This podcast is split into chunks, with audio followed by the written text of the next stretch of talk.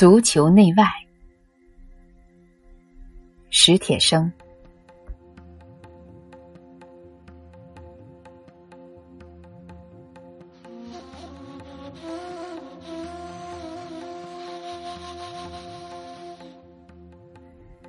从电视里看足球，好处是局部争夺看得清楚，球星们的眉目也真切；坏处是只见局部，此局部切换到彼局部，看不出阵型，不知昌盛之外藏了什么腐败，或平淡的周围正积酿着怎样的激情。更要紧的是，欣赏欲望被摄像师的趣味控制。形同囚徒，只可在二十英寸的一方小窗中偷看足云变幻。很想在身临实地去看一回。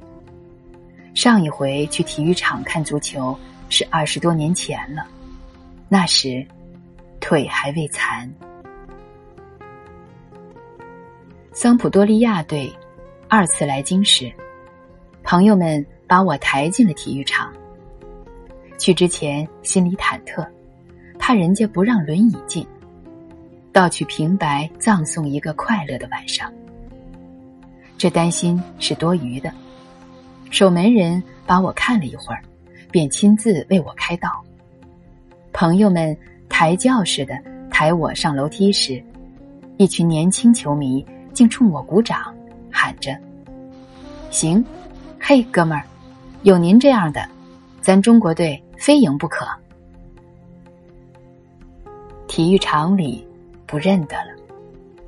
过去的印象是，除去一瓶绿草蓬勃鲜明，四周则密麻麻灰压压，都是规规矩矩的看客。自由唯不谨慎时才有所泄露。现在呢，球场就像盛装的舞台，观众席上五彩缤纷。旗帆涌动，呐喊声、歌声、喇叭声，沸反盈天。第一个感受是，观众不再仅仅是观众，此乃一场巨型卡拉 OK。第二个感受是，同志这个渐渐消逝着的词儿，于此无声的再现光辉。此处的人群。与别处的人群大不相同，虽摩肩接踵，难免磕磕碰碰，但进攻式的粗鲁没有，防御式的客气也没有，认识不认识的都像是相知已久。你一掏烟，他就点火，甭谢，相互默契，然后开砍，砍的当然都是足球，砍者或儒雅。或狂放，却都不把球场外的身份带进来。这儿只承认球迷的一份尊严与平等。是球迷吗？行，好样的，一家人，先生小姐都太生分，是同志。虽“同志”二字并不发声，但我感到，在人们未及发觉的心底，正是存在着这两个字。也许，“同志”一词。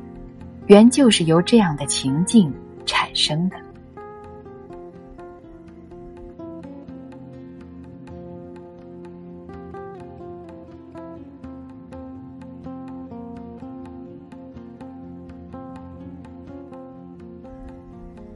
我不大看得见绿草坪上正在进行的比赛，因为至少有八十分钟，人们是站着看的，激动的情绪。使他们坐不下来。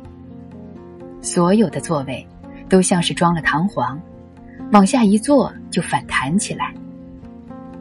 前面的一对年轻恋人不断回头向我表示歉意，就像狂欢的队伍时，时而也注意一下路边掉队的老人。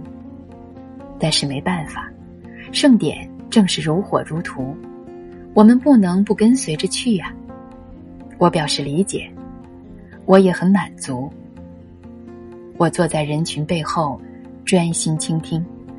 狂欢是可以听的，以听的方式加入狂欢。人们谈论着，赞美着，笑着和骂着。我听出，多数人并不怎么懂足球，或者说，并不像教练员和裁判员们那样懂足球。但，他们懂的那不仅仅是足球，那更是狂欢。技术和战术都是次要的。一瓶绿草上正在演出的，是如祭礼一般的仪式。黑衣裁判仿佛祭司。飞来飞去的皮球如同祭器，满场奔跑着的球员是诸神的化身。四周的人群呢，是唱诗班，是一路朝拜而来的信徒或众生。所以，你不能仅仅是看客，你来了是来参加的。所以，不能单是看，更要听，用心领悟。人们如醉如痴，是因为听到了比球场更为辽阔的世界，和比九十分钟更为悠久的历史。听到了这一世所象征的人的无边梦想，于是还要呼喊，还要吹响喇叭，还要手舞足蹈，以便一向要遏制或管束我们的命运之神。能够为之感动，至于他感动了之后会赐给我们什么好处，倒不是这呼喊所关心的。给或者不给，那都一样；给或者不给，无边的梦想总要表达，总要流传。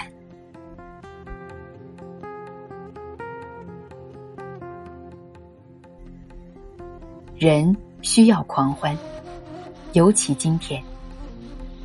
现代生活令人紧张，令人就范，常像让狼追着，没头苍蝇似的乱撞，身体拥挤，心却隔离。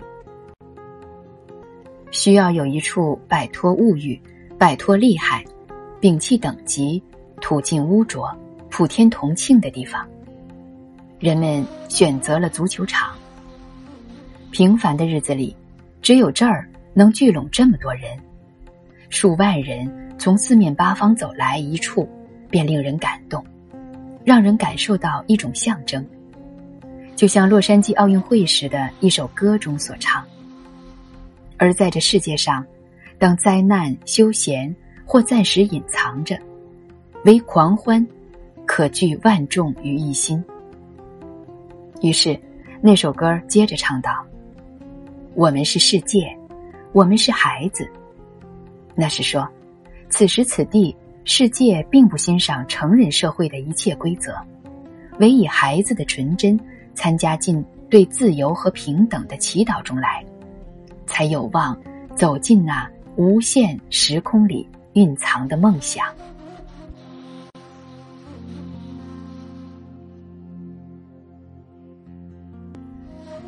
如果我是外星人。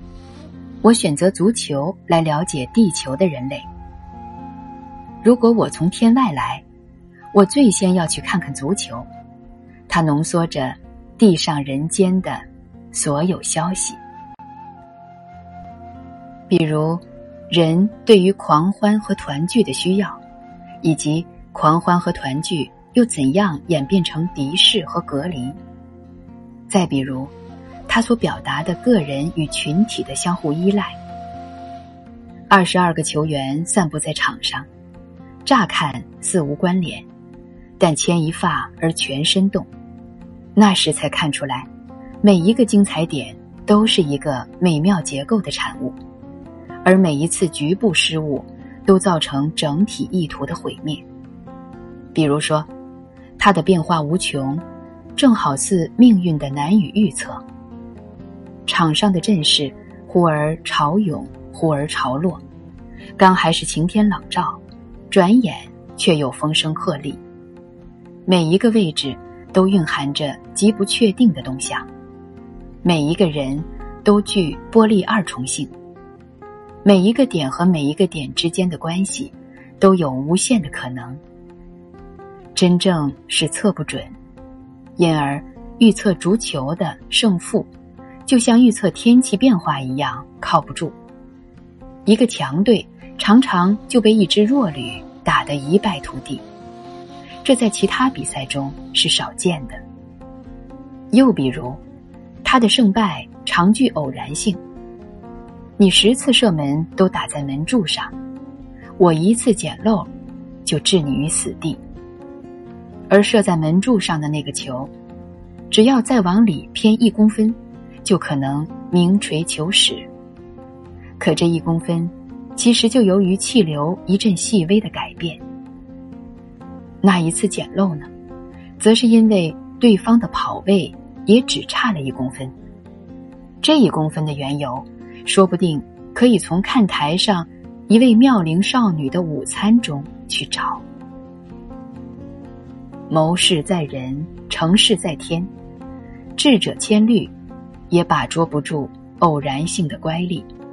于是，神神鬼鬼，令人敬畏。这都与我们的命运太相似了。接着，外星人还可以在这儿受到法治启蒙。他会看出，要是没有哪位黑衣法官，这球赛就没法进行。他尤其会看出，在诸多条规则中，不准越位是最根本的一条，否则大家都去门前等着射门，地球上就可能只剩下溜门撬锁的小偷和蒙面入室的大盗了。外星人还能在这儿看见警察，星星点点散布在各处，认识官员，稀稀落落坐在主席台上。了解商业，四周的广告牌，粗通建筑，钢筋水泥的体育场，探知艺术的起源，看台上情不自禁的歌舞，发现贫富之别，票价不同，因而所占位置各异，发现门派之盛，相互间竟至于睚眦必报，拳脚相加。水火难容。总之，几乎人间所有的事物在这儿都有样品，所有的消息在这儿都有传达。这个与人间同构的球场，最可能成为人间的模型或象征，刺激起人的种种占有欲。倘占有落空，便加倍的勾引起平素。急需的怨愤，坏脾气就关不住闸门。爱的期望，并不总比恨的发泄有力量。如果地球世界的强权、歧视、怨恨和复仇依然长寿，当然足球世界就最易受到浸染，足球场上最易出现殴斗和骚乱。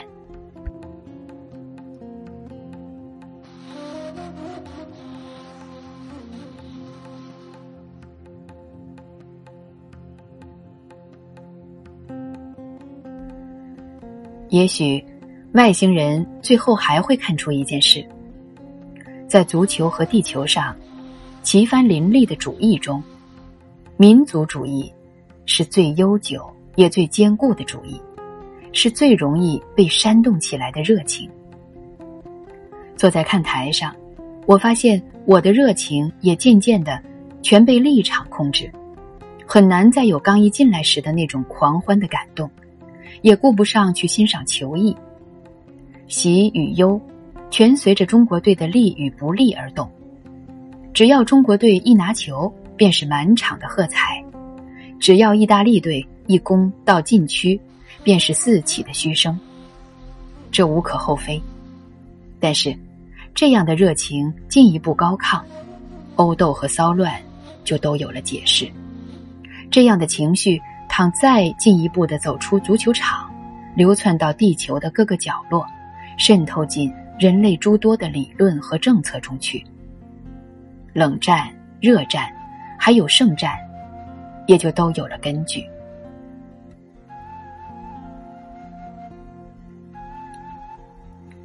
民族主义其实信奉的是“老子天下第一”，老子难免势单力薄，明摆着。不能样样俱强，这才借了民族去张扬。但若老子的民族也不能样样俱强呢，便又很容易生出民族自卑感。自卑而不能以自强去超越，通常的方略就是拉出祖宗的光荣来撑腰，自吹自擂、自卫，都认作骨气。其实，这样的主义者看重的也一定不是民族。倘自家闹出争端。民族也就无足轻重。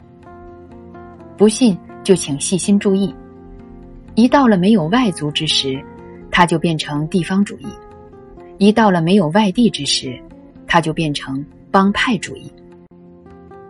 三人行，他提倡咱俩，只剩下咱俩，事情就清楚了。我第一，你第二。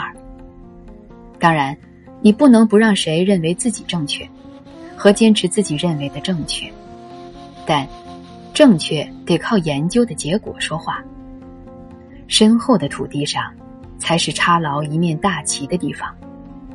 比如说，把什么和什么开除出文学正堂，但是，由谁来圈定正堂的方位呢？开除一事又该由谁来裁决呢？恐怕谁都不合适。正堂和开除都在研究问题的气氛中自然发生。就像人们自然会沐浴清泉而排除污水，绝非可以毕其功于一面大旗的。其实，我们从幼儿园里就受过良好的教育，诚实、谦虚，摆事实、讲道理。我们在学校里继续受着良好的教育，以他人之长补自己之短。怎么长大成人，倒变糊涂？是的，这世界太复杂，不可不有一点策略，否则寸步难行。但这不应该妨碍我们仍然需要看清一个真理：无论是民族还是主义，也无论是宗教还是科学，能够时时去查看自己的缺陷与危险的那一个，才有希望。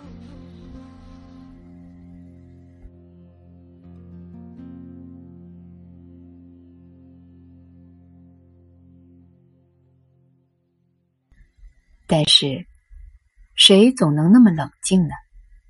况且，大家若一味的都是沉思般的冷静着，足球也不好玩，日子也很难过。不让激情奔涌是不行的，如同不让日走星移、四季更换。不是足球酿造了激情，是激情创造了足球。激情是生之必要。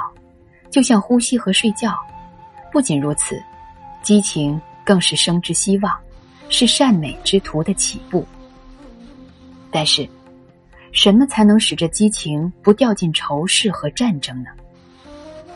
据说，南美有两个国家曾因足球争端，引发过一场真刀真枪的战争，是苦难。不管什么民族和主义。不管怎么伟大和卑微，都不可能逃开的那一类苦难。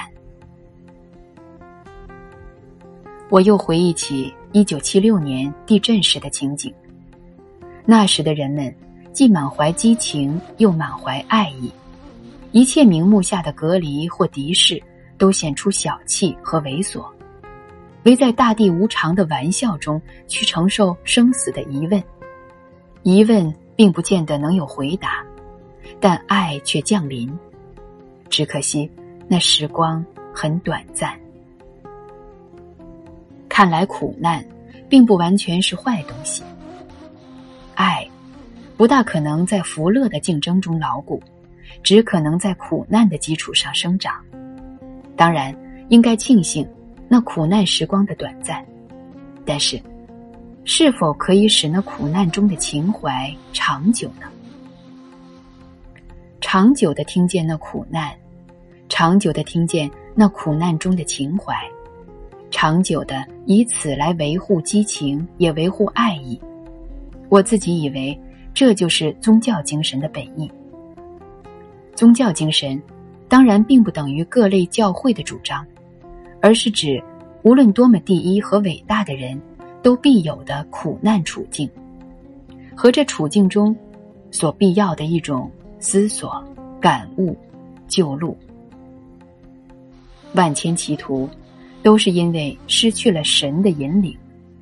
这里说的神，并非万能的施主，而是人的全部困苦与梦想，局限与无限的路途，以及零比九十的一如既往，和由其召唤回来的狂欢。一九九五年九月六日。